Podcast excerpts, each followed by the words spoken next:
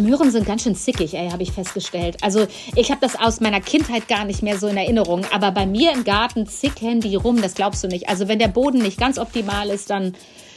Oh Gott, Diva-Gemüse, wirklich. Talk mit Tees. Nova Meyer-Henrich ist Moderatorin und Schauspielerin und neuerdings auch Expertin für Kleingartenkolonien. Wie sie ihre erste eigene Laube erworben hat und was sie daraus gemacht hat und welche Schwierigkeiten es auf dem Weg dorthin gab, darüber hat sie geschrieben in Endlich Laubengirl, mein Abenteuer Schrebergarten. Hallo nach Hamburg. Hallo, ich grüße dich. Und ich bin sehr froh, dass du noch lebst. Wieso? Es war ein ungemütlicher Flug vor ein paar Tagen, oder? Oh mein Gott, ja. Ich hatte das große Glück, während des Orkans im Flugzeug zu sitzen. Das war eine Nahtoderfahrung. Wie ernst war es jetzt wirklich? Also hast du wirklich damit Nein, gerechnet, also es könnte hab, was schiefgehen? Wirklich, ich habe wirklich äh, Todesangst ausgestanden. Ich habe, ich bin wirklich Vielflieger Ja. und ähm, ich fliege wirklich fast jeden Tag und äh, ich habe das noch nicht erlebt so. Und ich wusste ja, was auf mich zukommt. Als ich gestartet bin, war mir völlig klar, wenn ich lande, ist es ungefähr 19 Uhr. Das Ding ist auf dem Höhepunkt und das Ganze in Niedersachsen. Und ähm, mir war auch klar, ich werde von da nicht mehr wegkommen. Es wird keinen Zug geben, keine S-Bahn. Also man ist so sehenden Auges da rein und es war mit Durchstarten und äh, wir hatten 500 Männer an Bord und glaube ich drei Frauen und die haben geschrien, die Männer. Also ich, ich dachte, davon ist kein Pilot mehr. Das ist wirklich furchtbar gewesen. Und die Frauen alle nicht. Ich glaube alle. die- also es war wirklich, ich, es, es ist wirklich freier Fall gewesen. Ich, ich möchte es nicht so schnell wieder haben. Was hat denn der Pilot gesagt auf dem Weg nach Hamburg? Gar nichts. Ach, der hat nichts gesagt. Der, der Nee, ich glaube, der hat auch seine Klappe gehalten, Ja. weil allen an Bord ja völlig klar war, was bei der Landung auf sie zukommt. Am meisten Leid haben mir diejenigen getan, die im Flugzeug geblieben sind, weil sie wieder starten mussten, um noch nach Frankfurt weiterzufliegen. Oh mein Gott. Weil die wussten ja, was auf sie zukommt jetzt. Ja. Und ich habe einfach nur verzweifelt am Flughafen gestanden und überlegt, wie kommst du hier jemals wieder weg? Und dann habe ich vor dem Europcar-Schalter fast geheult. Ja. Und er hat dann für die Gebühr von vier Monatsgehältern, glaube ich, einen kleinen Polo noch irgendwo hergezaubert. ja. Mir war dann aber auch alles egal. Und dann bin ich vier Stunden bei 80 km/h über die A7 irgendwie Richtung Hamburg getuckert und dachte nur so, Autos können fliegen. Ich wusste es immer schon. Ach, du bist gar nicht in Hamburg gelandet. Ich Nein, dachte sogar, ich bin du in seist Hannover in Hamburg gelandet. In Hannover. Nein, in Hannover. In Hannover Langenhagen. Genau. Und da saß ich dann erstmal fest und äh, ja. Gut. Ich brauch's so schnell nicht wieder. Ich habe ein paar Kilo verloren. Das ist eine gute Diät. Gut. Ja, du siehst aber auch in allem was Positives, oder? Es muss so sein. Was will man denn machen? Ist das eine Spezialität von dir auch? Ach, In, in allem was Positives zu sehen? Manche Menschen schaffen das ja. Ich versuch's, aber es gelingt mir auch nicht immer. Aber ich denke, dass das die Wahl, die man ja immer hat, ist sich unterkriegen lassen von Situationen und sich der Situation ergeben oder zu sagen, jetzt erst recht oder dann irgendwie anders, aber auf jeden Fall weiter. Und ich glaube, das ist so was, was ich extremst in meinem Leben gelernt habe, dass Aufgeben einfach überhaupt nichts bringt Ja. und sich der Situation ergeben, weil davon wird in dem Moment einfach so gar nichts besser. Also suche eine Lösung. Punkt. Es hätte ja nichts gebracht, wenn ich mich da auf dem Flughafen verkrümmelt hätte und äh, mich in Mitleid ergö ergötzt hätte. Also habe ich alle Leute angesprochen am Gepäckband, ob irgendjemand nach Hamburg fährt. Ich habe jeden Menschen, den ich in diesem Flughafen getroffen habe, äh, angeguckt und angesprochen. Und äh, ich wusste halt, wenn ich nicht aktiv werde, für mich wird niemand aktiv. Also Aber es ist keiner nach Hamburg gefahren. Nein, Na, es ist, niemand kein nach einziger, Hamburg ne? gefahren. Es ist wirklich niemand nach Hamburg gefahren. Irgend so ein Chauffeurservice meinte dann, sie hätten noch ein Auto für 400 Euro, würden sie mich bringen. Mhm. Da habe ich dann so gedacht, nö. Mhm. So weit bin ich gerade noch nicht. Ich komme auf dich zurück, wenn jetzt wirklich alles andere scheitert. Ja. Ja, aber du, ich, vielleicht ist das eine Spezialität, immer zu versuchen, irgendeinen Weg zu finden. Hätte man Freunde fragen dürfen in der Situation, also Freunde, die irgendwo entweder A in Hamburg wohnen oder aber in der Nähe von Hannover, ob sie einen nach Hause bringen können. Wie war das Wetter zu dem Zeitpunkt? Hätte man das Leuten zumuten dürfen? Also als ich gelandet bin, war klar, ich hätte es keinem zumuten dürfen. Okay. Ich hatte im Vorfeld ein paar Leute in Hamburg gefragt, die mussten aber irgendwie alle arbeiten, was ja auch okay ist. Und als ich dann da war, dachte ich so ein Glück, dass du das niemandem zugemutet hast. Ich habe vier Stunden gebraucht für die Fahrt mit 80 km/h und es war lebensgefährlich. Also es lagen Bäume auf der Straße, LKWs im Graben und der Sturm wurde ja immer stärker im Laufe der Nacht. Also ich hätte mich sehr schlecht gefühlt, wenn ich irgendjemanden meiner Freunde dazu bewegt hätte, aus Hamburg diesen Weg auf sich zu nehmen, um mich dann wieder wieder zurückzufahren. Das konnte man einfach keinem zumuten. Gut, aber es ist ja alles gut gegangen. So, ja, ich bin hier. Sehr schön. So sind wir hier zusammen. Also Nova, ich heiße Christian, weil ich am 24. Dezember geboren wurde. Ach du meine Güte, du heißt, auch noch ein Weihnachtskind. Du heißt Nova, ja. weil ich am 25. Dezember geboren bin. ja. Und, und warum Nova dann? Naja, weil Nova neuer Stern heißt in der Denn, Übersetzung. Und meine ja. Eltern, ich, also ich glaube sowieso beim ersten Kind ist die Begeisterung noch sehr groß. Ähm, und dann aber ja in der Nacht, in der heiligen Nacht, der Weihnachtsstern aufgegangen ist. Und äh, ja, also heiße ich neuer Stern. Wir Weihnachtskinder. Ja, so. immer nur einmal feiern und einmal Geschenke, ne? Voll unfair. I, I, wobei du würdest ja zweimal Geschenke bekommen dann eigentlich, am 24. und am 25. Ja, meine Eltern haben das auch immer echt total nett getrennt, das muss man schon sagen. Aber ja. äh, also du musst immer ein Jahr als Kind wieder warten, bis es wieder einen Anlass gibt für Geschenke. Und Verwandtschaft und so, die sagen dann halt auch öfter mal, naja, hier ist für beides zusammen. Oder ja auch Freunde und so. Und mit Feiern ist auch schwierig, vor allem ja. je älter man wird. Und ach ja, es gibt schon bessere ja. Daten. Aber wir kennen es ja nicht anders. Und das ist ja das Gute. Also ich habe morgens und abends immer bekommen. Das war auch wirklich ganz toll. Aber mhm. wenn man es nicht anders kennt, ist ja alles gut. Ja, man muss halt ich, immer ich, nur also lange warten. Auch schön. Ich habe zum Beispiel immer an meinem Geburtstag meine Familie um mich. Wie toll ist das denn? Weil ja. ich habe immer frei und mhm, man feiert mhm. ja grundsätzlich mit der Familie. Das heißt, wenn ich morgens aufwache, ist immer meine Familie bei mir. Ist doch schön. Also hat auch was Gutes. Es hat was sehr Gutes. Und außerdem ist es was Besonderes. Ja. Wobei ich finde, 25 ist nicht so eine Punktlandung. Ich finde 24 da schon besser. Ja, ja, ist ja gut. rub it in. Uh, rub it in. ja, du hättest ja dagegen halten können. Aber du bist viel zu harmoniebedürftig, nicht? Ach, so ein bisschen, ja. Ich habe drei Brüder, ich habe mich ausgekämpft. Hätte jemand von denen dich vielleicht abholen können?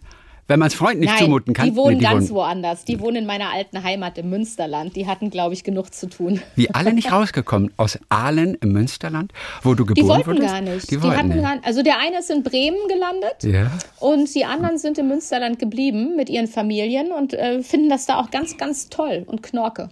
Wie, wie sieht das bei euch aus, wenn HSV gegen Werder Bremen spielt? Was ist da mit dir und deinem Bruder? Wer ist für wen?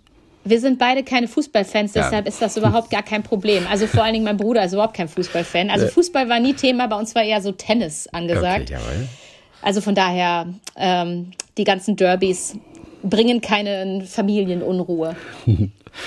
Kommen wir zu deinem neuen Lebenswerk. Was ist denn aus der Laube geworden eigentlich, als diese drei Stürme auch über Norddeutschland hinweggefegt sind neulich? Was hat's der Laube getan? Soll ich ehrlich sein? Ja. Ich war noch nicht da. Also, ist klar. Ich traue mich nicht. Hast du keine Webcam, wo du ständig ich auf deine Laube gucken nicht. kannst?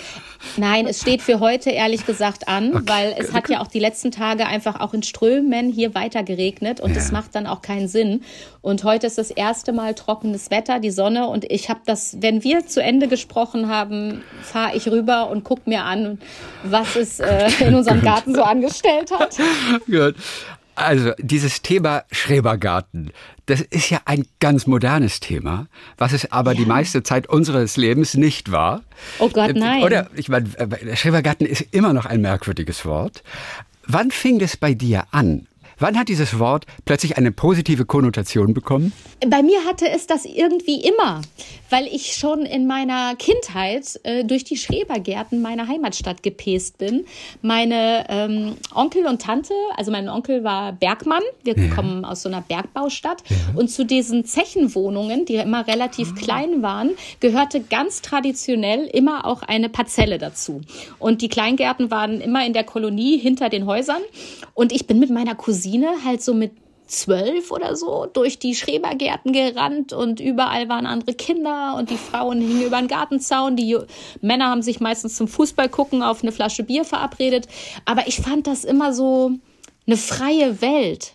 Also ich habe das überhaupt nie negativ konnotiert. Auch nie spießig. es war nie nee. spießig. Es gehörte dazu einfach für dich. Es gehörte dazu. Ja. Und als Kind war es so grenzenlose Freiheit ein bisschen so. Ja. Und ähm, von daher war das so immer bei mir so, also der Samen war gesät, sage ich mal. Und dann hat es aber ja noch ein paar Jahrzehnte gedauert, bis ich dann wirklich das umgesetzt habe.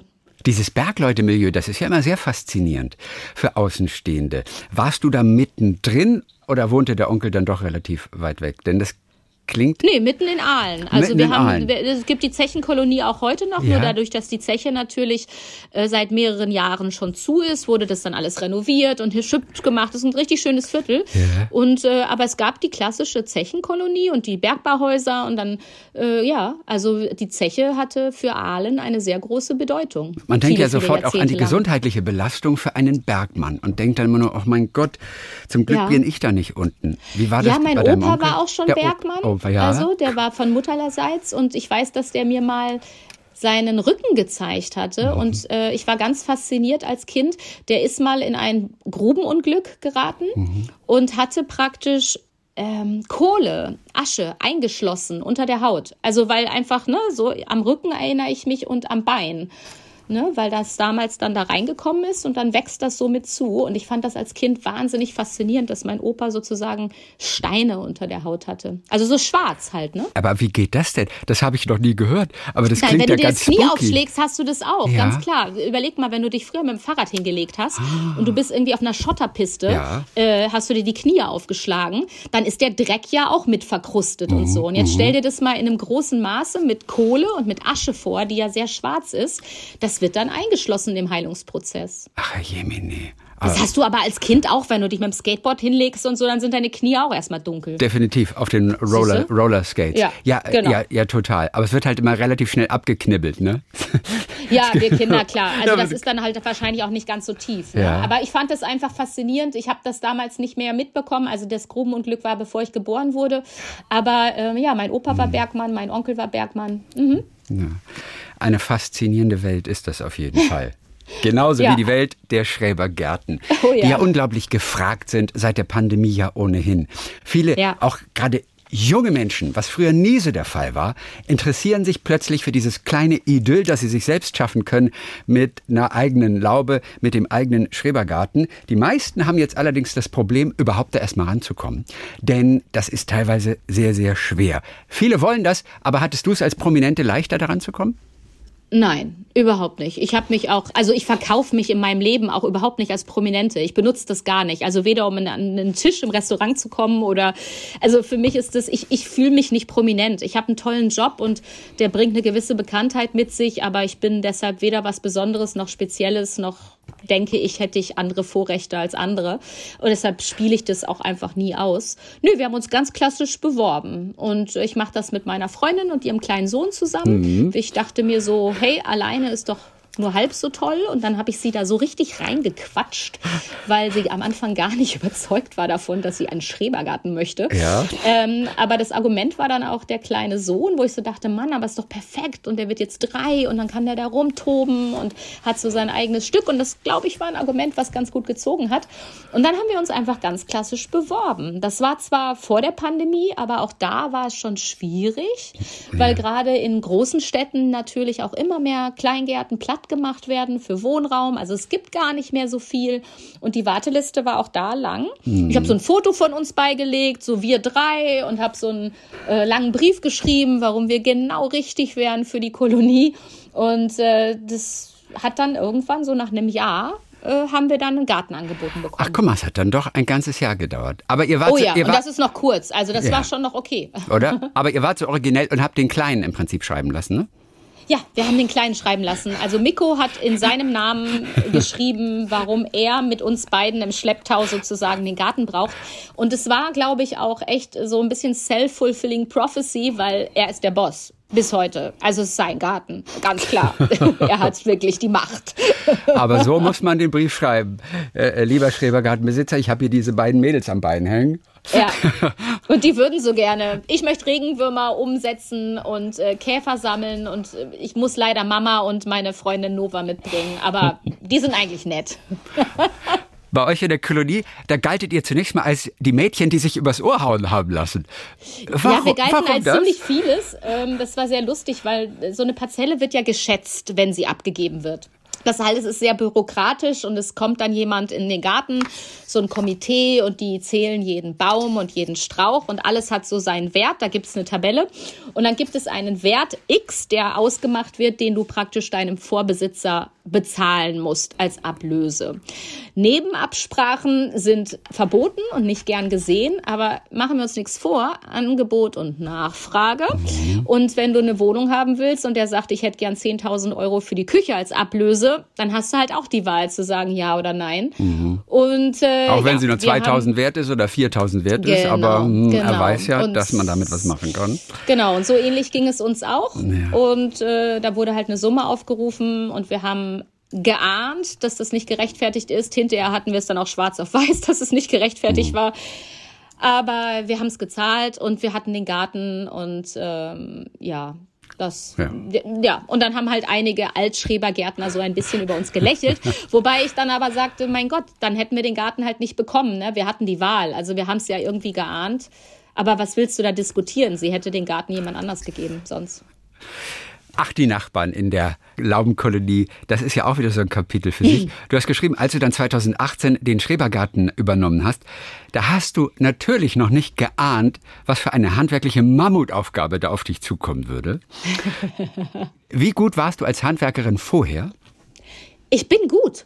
Ich darf das jetzt einfach mal so behaupten. Ich bin gut. Ich bin mit drei Brüdern und einem Ingenieur als Vater okay, aufgewachsen. Ja. Ich habe eher Baumhäuser gebaut als mit Barbies gespielt. Ich habe mehr Werkzeug als Schuhe. Also zu mir kommen im Haus die Nachbarn, um sich von mir Werkzeug zu leihen. Das heißt schon was. Also ich hatte da schon Bock drauf. Aber ähm, wenn man anfängt, denkt man erstmal, oh mein Gott, das wird nie ein Ende haben. Ne? Wenn man so eine feuchte Laube vor sich hat mit vier Schichten Tapete aus hunderten Jahrzehnten und äh, alles ist modrig und der Geruch und du denkst so, oh Gott, du hast zwar irgendein Bild vor Augen, wie das mal werden soll, aber wie um alles in der Welt soll das werden? Gab's? Ja, und vieles macht man halt auch das erste Mal. Ich habe noch nie ja. vorher ein Kompostklo gebaut. Also warum auch? Aber ein es war ja klar. Ein Kompostklo. Ich habe das gesehen im ja. Buch, dein Kompostklo. Ja. Und interessiere mich sehr dafür, wie das funktioniert. Ein Kompostklo, wo aber auch jeder raufgehen kann und reinkacken kann eigentlich, ne? Ja. Ja. Läuft. Das also heißt, ja. was passiert dann? Was für ein Prozess wird in Gang gesetzt? Was gehört alles zu einem Kompostklo dazu? Da müssen wir jetzt unterscheiden, lieber Christian. Ja. Es gibt Chemie-Toiletten, die sind bei uns in der Anlage verboten. Da zersetzt sich alles in einer Flüssigkeit. Mhm. Dann gibt es natürlich ganz normale Gartentoiletten mit Abfluss. Auch das ist bei uns nicht möglich, weil es keine Kanalisation gibt ja. und keine Sickergruben. Also sind bei uns nur Streutoiletten erlaubt. Mhm. Und das heißt eigentlich klassisch, dass der Unterbau so eine Art Eimer ist. Da ist eine Tüte drin und da ist Streu drin. Und dann machst du da rein und dann nimmst du dein Schüppchen und machst ein bisschen Streu wieder drauf. Und wenn das Tütchen voll ist, trägst du es zum Müll. Und es sieht aber auch wirklich sehr elegant aus. Das muss man Na, auch sagen. Ich habe es ja auch total schön verbaut. Ne? Ja? Also, man, ne? also, ist, also im Gegensatz zu vorher, wo da echt nur so, so ein komischer Plastikeimer stand, ja. äh, habe ich das, glaube ich, wirklich schön gebaut. Das ist eine Dixie Deluxe Ausgabe in Holz. Ne? So ja, aber man ungefähr. will ja auch, mal, du verbringst so viel Zeit im Garten, du hast Gäste da. Ich dachte, du sagst gerade, man verbringt so viel Zeit auf dem Klo. Da willst du es doch nee, auch schön haben. Nee, das ist, glaube ich, so eine Männernummer. Ich glaube, Männer verbringen echt viel Zeit auf dem Klo. Wirklich? Glaubst du das im Ernst? Ich kenne nur ah. Männer, die wahnsinnig gerne auf dem Klo ah. telefonieren, lesen, äh, Mails beantworten und Frauen sind meistens so schnell rein, ja. schnell raus. Okay. Also in meinem Umfeld. Ich, aber ich unterhalte mich wahrscheinlich mit, mehr mit Frauen darüber. Ich kenne nur Frauen, die gerne auf dem Klo lesen und nicht mehr runterkommen. nee, ja, nee, also aber nee. Frauen und Männer gleichen sich ja sowieso einander an. Da weißt du so in, in, in nächster du? Zeit. Irgendwann sind wir gleich. Hoffentlich nicht. Nein? Nein. Naja, was ist das, das Männlichste, was du in dir vereinst? Das Männlichste, ja? was ich in ja. mir vereine. Oder fühlst du dich 100% weiblich zum Beispiel? Ich glaube, ich habe von beiden genau die richtige Portion. Ich bin total gerne Mädchen und ich liebe Kleider und ich, ich, mhm. mag meine Weiblichkeit. Aber warum nicht gepaart mit einer Prise Adrenalin und, und, und Werkzeuglust? Ja. Also schließt sich doch nicht aus. Also die letzte unfreiwillige Ladung Adrenalin, die hattest du natürlich oben im Flieger oder bei der Landung zumindest. Im, ja, im aber Orkan. ich habe ja auch eine Rennlizenz zum Beispiel. Und äh, das ist ja auch lange typisch Mann gewesen, so, ne? Aber ich habe lange die Formel 1 moderiert in den 2000ern und habe dann eine Rennlizenz gemacht für Formel 3. Und ich mache ständig neue Scheine, Motorbootschein, Segelschein, alles mögliche. Ich, ich, ich muss, bin so ein Ausprobierer. Ich finde, man muss alles mal probieren. Sag mal, die Rennlizenz, muss man die alle paar Jahre erneuern? Genau, die ist nicht mehr aktiv. Die okay. muss man erneuern, ist ja auch klar wegen der Fahrsicherheit. Ne? Also es ist ja klar, dass du darfst keine Gefahr auf der Strecke sein. Aber ich hatte damals total Bock, das selbst zu fühlen. Also mhm. ich bin so jemand, wenn ich über was rede, möchte ich wissen, wovon ich rede. Und dafür muss ich es ausprobieren. Das heißt also, wenn ich Formel 1 moderiere und über Rennautos und PS und Michaels Popometer rede, mhm. dann muss ich halt wissen, was damit gemeint ist. Und das kann man am besten, wenn man es selbst ausprobiert. Wie schnell geht die Formel 3? Wie schnell fährt man da? Oh, also, äh, weil, äh, äh, kannst du auch 250, oh. also da ist nur ein Drehzahlmesser in den Autos, ne? Du fährst ja gar nicht nach kmh, du guckst nur nach Drehzahl. Das sind so Boliden, ne? Ja. So, so so, die sehen eigentlich ein bisschen aus wie Formel 1 Autos, sind ein bisschen schwerer und behäbiger, aber Formel 3, da fällt so alles drunter. Auch der Audi Cup zum Beispiel oder damals der Mini Cup. Äh, für die DTM brauchst du einen Formel 3 Schein. Ähm, also je nach Autoklasse, ne? Und ich habe auf so mhm. einem klassischen Boliden gelernt am Nürburgring. Formel 1 hat mich nie so fasziniert, aber was mich fasziniert hat, das waren die Kräfte, die auf den Nacken eines Formel 1 Fahrers wirken. Krass. Wir, äh, wirklich, ja. du musst da ja, also dein Kopf, wenn du nicht aufpasst, wird ja hin und her geschleudert. Aber das sind unglaubliche Kräfte. Wie ist es bei Formel 3? Das ist im Endeffekt auch Fliehkraft. Ja. Ne? Die Fliehkraft ist, äh, also die Fahrer, die das professionell machen, also Formel-1-Fahrer wie auch andere Rennfahrer, haben echte Stiernacken. Ja. Also wirklich, die müssen auch extrem viel Sport machen, die müssen körperlich super fit sein, weil da einfach extreme Kräfte walten. Und mittlerweile ist in den Helmen ja auch so eine ähm, Nackenstütze mit verbaut, damit halt auch bei Unfällen sozusagen, das ist ja wie so eine Sollbruchstelle, ne? so der Nacken, wenn der nicht geschützt ist. Mhm. Aber äh, Fahrer müssen heutzutage super, super fit sein körperlich, um diesen ganzen Kräften, wie Piloten, also wie so, ne, wie auch Überschallpiloten, ne, die mhm. müssen auch ja, mega fit sein. Das sind einfach Kräfte. Das merkst du, wenn du dich auf der Kirmes in so ein Fahrgeschäft setzt, wo dann mal ein oder zwei G beim Start äh, auf dich zurollen, in der Achterbahn oder so mit Raketenstart, da kriegst du dann einen kleinen Vorgeschmack. Aber auch wirklich nur einen kleinen, oder? Ja, aber trotzdem. Also ich bin da heute auch gar nicht mehr so scharf drauf. Aber in den Anfang 2000ern dachte ich, muss ich ja ausprobieren. Ich werde ja auch ruhiger, ne? Das ist 20 Jahre her. ja. Ich werde ja auch älter. heute halt ein Schrebergarten, ne? Spießigkeit pur. Ja, hat ja nichts mehr mit Alter zu tun, wissen wir jetzt. Ist eine junge Geschichte. Ist eine junge, ist eine junge Geschichte. Geschichte. Nicht nur, aber auf jeden Fall auch eine junge Geschichte. Du siehst, wie an so einem schönen Wochenendtag im Schrebergarten kommen wir von einem Thema zum anderen. das ist ja ganz schön. Als du gerade gesagt hast, vieles hast du zum ersten Mal gemacht. Ja. Auch, auch Vorschlaghammer? War es auch zum ersten Mal? Nee, Vorschlaghammer war nicht das erste Mal, aber den brauchte ich. Ich hatte noch keinen eigenen, um den Staketenzaun zu setzen. Und, ähm, Wie heißt der Zaun? Ich brauche ja einen Staketenzaun. Was ist das für ein Zaun? Äh, das ist so ein, ah, das ist ein spezieller Zaun, den man vor allen Dingen in Skandinavien ganz viel findet, der aus ganz dünnen äh, Streben gemacht ist, die nur mit Draht verbunden sind, also meistens aus Haselnussholz zum Beispiel. Und den setzt du so und deshalb die Natur kann zwischendurch wachsen. Also ich finde die wahnsinnig schönen mhm, Staketenzäune, mhm. weil sie halt eigentlich äh, eher eine Ergänzung, auch optisch sind, als dass sie wirklich trennen. Und da, dafür brauchtest du den Vorschlaghammer, bei dem ja, wahrscheinlich auch so ja einige, einige Kräfte setzen. auf dich wirken, oder? Ja, ich musste ja die Zaunpfähle irgendwie in die Erde kriegen, ne? Ja. Kam der Nachbarn denn zur Hilfe und, und, und wollten auch mal helfen, wenn sie sehen, ach guck mal, die zwei Ladies, die versuchen da gerade was. Nee, ist es so, dass man sofort einander hilft? Man ist auch neugierig auf den neuen Nachbar, dass da gleich Hilfe angeboten wird und sich alle um einen kümmern?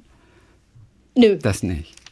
Also das kommt natürlich immer auf den Nachbarn an. Ne? Ja. Also ich bin auch viel alleine am Wuseln im Garten. Meine liebe Freundin ist gar nicht so scharf auf diese ganzen handwerklichen Sachen. Ich sag's mal so. Wir haben unterschiedliche Nutzungsverhalten, was diesen Garten angeht. Ich glaube, für sie wäre es okay, wenn der immer einfach toll wäre, ohne dass man dafür was tun muss und die Hängematte frei.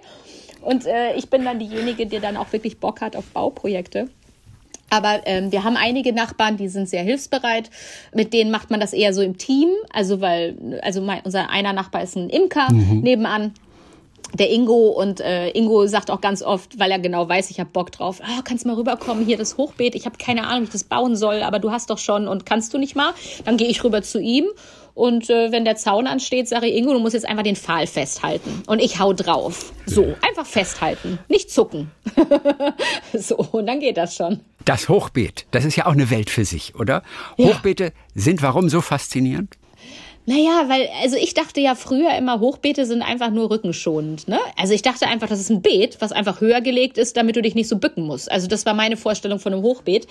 Stimmt ja auch, ist ja auch ein Faktor. Aber was mir gar nicht bewusst war vorher, ist, dass ja so ein Hochbeet in sich so ein eigener Mikrokosmos ist, wie so eine wie so eine Heizung. Im Endeffekt äh, beschleunigt, also ist das ja auch ein geschichtetes Beet, was unten äh, mit grobem Material anfängt und nach oben immer feiner wird, ein bisschen wie ein Kompost und dadurch so eine eigene in sich Heizung ist für das Gemüse und eine Nährstoffschleuder. Das heißt, alles, was im Hochbeet irgendwie angepflanzt wird, gedeiht schneller, gedeiht oft besser, ist geschützter. Du kannst länger darin gärtnern, weil du den Bodenfrost nicht so von unten hast. Und äh, ja, es ist rückenschonender. Hm. Hat viele Vorteile. Und so sexy kann ein Talk über ein Hochbeet sein. Also heutzutage. Oder? Ja, wie du ihn auch nennst, ne? der Porsche unter den Gemüsebeeten. Das, das äh, ist so. Wie viel hast du denn mit den Nachbarn zu tun? Ich stelle mir immer das vor, dass so eine Gartenkolonie, Kleingartenkolonie, eine Ansammlung von ganz wunderbaren und vielleicht auch manchmal skurrilen Charakteren ist. Wie viel davon stimmt? Alles. Ja, wirklich alles. Also es ist ein totaler Mikrokosmos ja. an den unterschiedlichsten Lebensformen, Lebensansichten, äh, Lebensweisen, die da aufeinandertreffen. Und oft sind es auch Menschen, die sich wahrscheinlich im Alltag so gar nicht begegnen würden. Also wir haben ja alles von den ganzen Altgärtnern, die seit 40 Jahren da rumbuddeln. Wir haben Senioren, wir haben Rentner, wir haben junge Familien, wir haben eine türkische Großfamilie, nee, sogar mehrere. Mhm. Äh, wir haben, wie gesagt, nebenan einen jungen Imker. Es ist halt, es ist halt bunt gemischt und alle müssen irgendwie miteinander klarkommen. Und jeder hat andere Ansichten zum Gärtnern, aber auch zum Leben. Ja. Und es bietet öfter auch mal Stoff für Reibung. Ach, wie schön. Wann zum, wann, wann zum Beispiel? Was hast du mitbekommen? Mm, naja, also der direkte Nachbar auf der einen Seite zum Beispiel mag seinen Garten, ich sage es jetzt mal eher akkurater. Mhm. Und wenn dann unsere Pflanzen beschließen, ihre Blätter auch über die Grundstücksgrenze hinaus wachsen zu lassen, dann haben wir schon ein kleines Problem. Und er schneidet die dann auch gerne mal ab oder buddelt die Pflanzen auch gerne mal aus und überlässt sie dann zum Sterben auf, der, auf dem Acker. Also all das haben wir schon gehabt. Es hat das nachbarschaftliche Verhältnis nach links nicht wirklich gefördert. Wir haben aber auch schon eine schöne Situation gehabt. Es war mitten in Corona-Lockdown. Es war Ostersonntag und super, super schönes Wetter. Und wir saßen mit unseren Imkernachbarn an einer langen Tafel bei uns im Garten, ganz Corona-konform. Und gegenüber rückte auf einmal die Polizei an, zehn Uniformierte. Und wir nur so, what? Was ist da los? Und wie sich hinterher herausstellte, hatte der eine Nachbar dem anderen äh, die, ganzen, die ganze Hecke abgeschnitten. Also komplett so einfach wirklich die Grundstücksgrenzenhecke, weil er sagte, diese Hecke ist zu hoch und die nimmt meinen Gemüsepflanzen auf der anderen Seite das Licht, die können nicht wachsen, also hat er die abgeschnitten. Darauf ist, ist der andere Nachbar dann hin und meinte, hey, Hausfriedensbruch geht ja gar nicht. Nachbar A dann wiederum, nö, nö, ich war ja gar nicht bei dir drüben, ich habe eine lange Schere, ich habe das alles von meiner Seite aus gemacht. Hat nicht wirklich geholfen der ganzen Diskussion. Daraufhin hat der eine dann einen Baseballschläger genommen und ist dann rüber. Und als die Polizei kam, hat dann praktisch der eine den einen wegen Hausfriedensbruch angezeigt und der andere den anderen wegen Mordversuch. Ähm, und wir saßen da und dachten, Jo, okay, super. Und unser Laubenboy saß die ganze Zeit oben auf dem Rutschengerüst, weil er von da nochmal drei Meter höheren Überblick hatte. Jawohl. Und fand es einfach nur super, dass zehn Uniformierte am Ostersonntag bei uns in der Anlage waren. Und es war das spannendste Osterfest, glaube ich, was der je hatte. Ein Mordversuch, du, auf der Kleingartenanlage. Ja, die haben sich aber auch wieder eingekriegt, ne? Also so, also ich glaube nicht, dass die, also ich glaube, sie haben jetzt einen Zaun gezogen oder so dazwischen, um irgendwie so ein bisschen Friede zu haben. Ich habe keine Ahnung. Aber jeder muss, ich meine, du musst dich irgendwie wieder einkriegen, weil du, du siehst dich im Sommer im Zweifel jeden Tag. Ja. Es ist einfach so. Ja.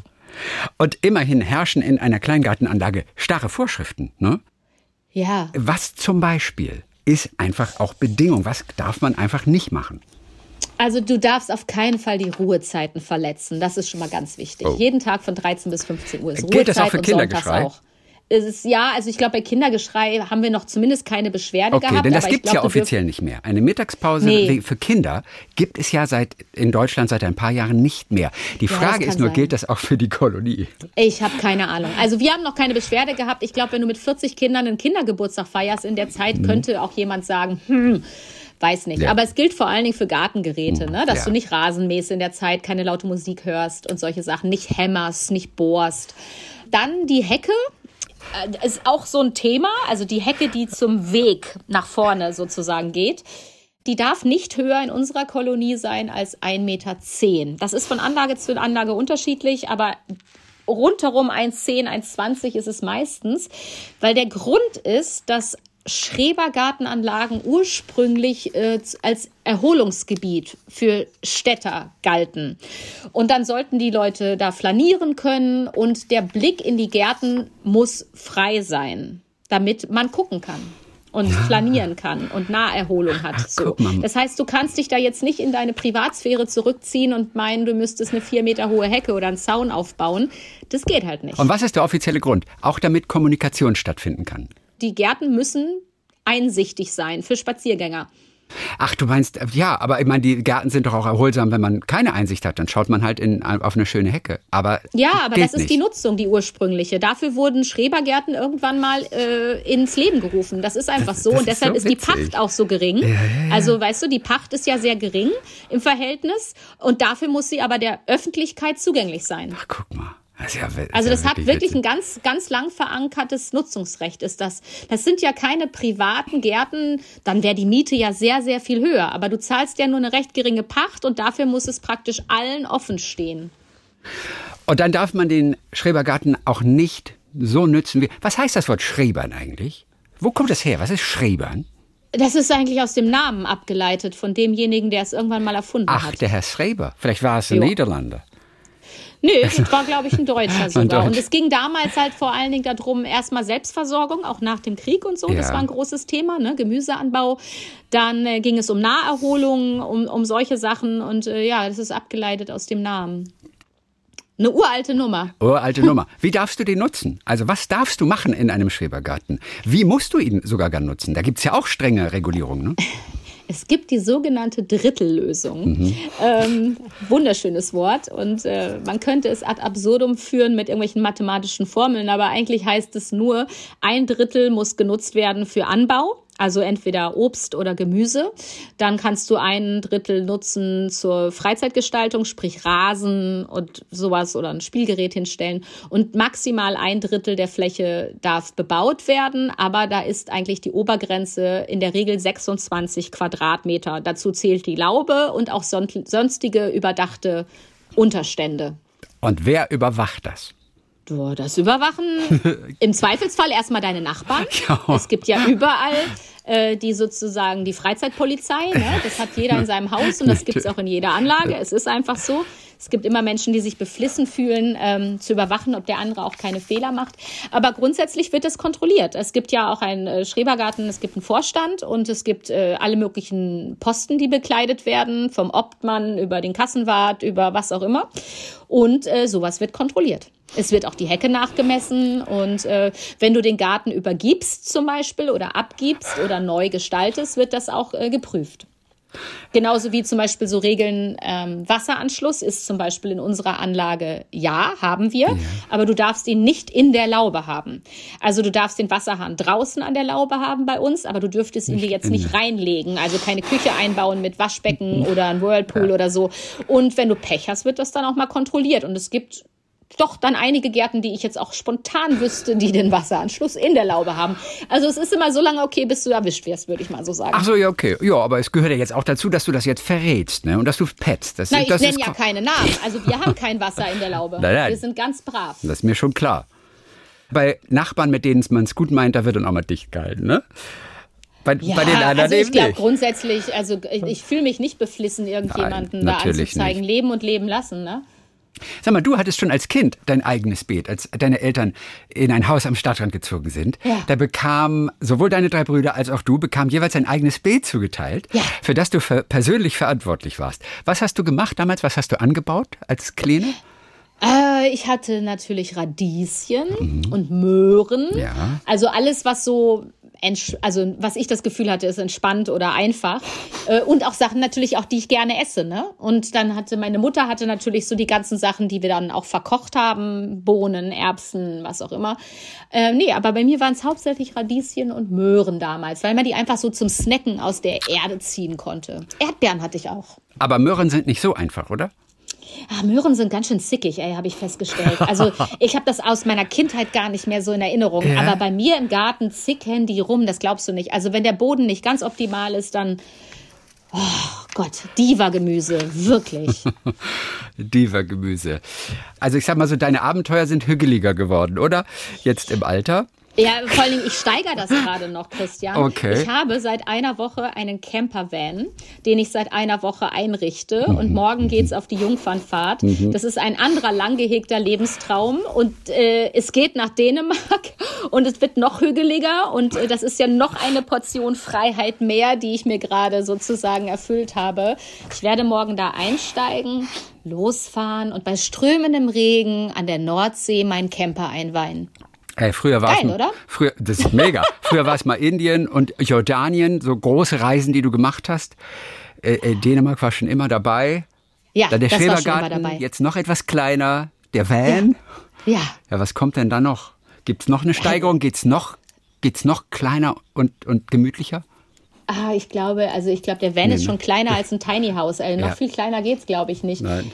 Ach du, nee, aber es geht ja auch nur darum, sich so ein bisschen die Freiheit im Alltag zu erhalten. Mir ist es immer wichtiger, mir so meine kleinen Ruheoasen zu schaffen.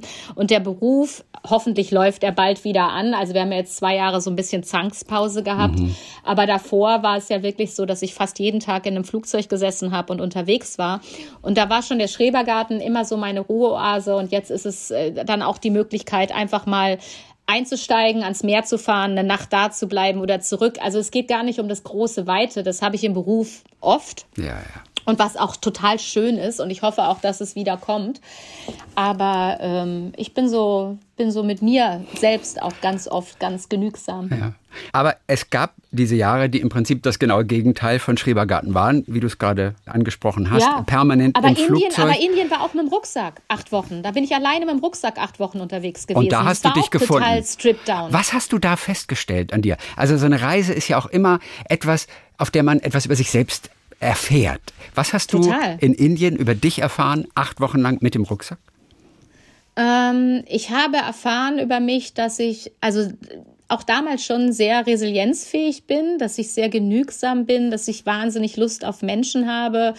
Die Reise war auch unter keinem guten Stern. Also gleich zu Beginn der Reise ist dieses ganz schlimme Attentat in Mumbai passiert, im Taj Mahal. Und ich hatte bis morgens noch in diesem Hotel gewohnt zum Auftakt der Reise. Und drei Stunden nach meiner Abreise wurden da Menschen erschossen und das Hotel hat gebrannt. Also mhm. das hat dann auch die nächsten acht Wochen extrem begleitet natürlich, ne? weil jeder, den man getroffen hat, hat über diese furchtbaren Dinge geredet. Ne?